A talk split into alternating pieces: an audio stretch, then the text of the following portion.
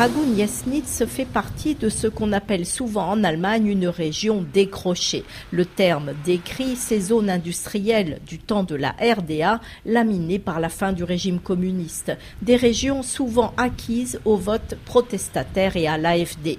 Le maire, ingénieur agricole de 42 ans, je dirais que nous prenons les préoccupations et les inquiétudes des citoyens plus au sérieux qu'avant. Je marche souvent dans les rues pour montrer, voilà, je suis là, et les gens m'adressent la parole. L'élection de Hannes Loth à Ragun-Jetznitz en juillet dernier a créé un choc en Allemagne. Le prédécesseur d'Hannes Loth, Niels Naumann, sans étiquette, relativise. Ici, au niveau communal, l'AFD n'a pas tellement d'influence. Les décisions sont prises au final par le conseil municipal. Il ne peut pas jouer les dictateurs ou je ne sais quoi que la marge de manœuvre du maire soit limitée, les administrés s'en sont rapidement rendus compte.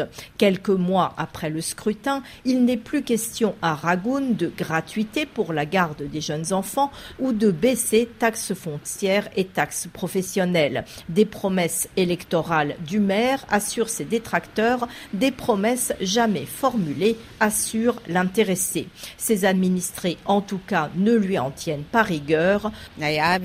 Bon, qu'est-ce qu'on peut espérer? Qu'est-ce qui n'augmente pas? Qu'est-ce que le maire y peut? Il n'y peut rien, c'est la faute de notre gouvernement. Eva von Angern du parti néo-communiste Die Linke a côtoyé Hannes Loth au Parlement régional de Magdebourg du temps où il y siégeait pour l'AFD. Faire des promesses électorales qu'on sait ne pas pouvoir tenir, c'est à ses yeux une des caractéristiques du parti. Er il transforme ses mensonges en vertu. Et la différence entre les élus de l'AFD et les autres partis, je vois ça ici au Parlement régional, c'est qu'ils le font sans vergogne. Ils mentent sans rougir, ils se présentent en victime sans rougir. Et ce qui me fait vraiment peur, c'est que les gens le croient. 2024 sera une importante année électorale en Allemagne. Élections européennes, plusieurs communales et trois importantes élections régionales en ex-RDA à l'automne. Partout, les sondages laissent entrevoir une nouvelle progression du parti d'extrême droite. Nathalie Versieux, Berlin, RFI.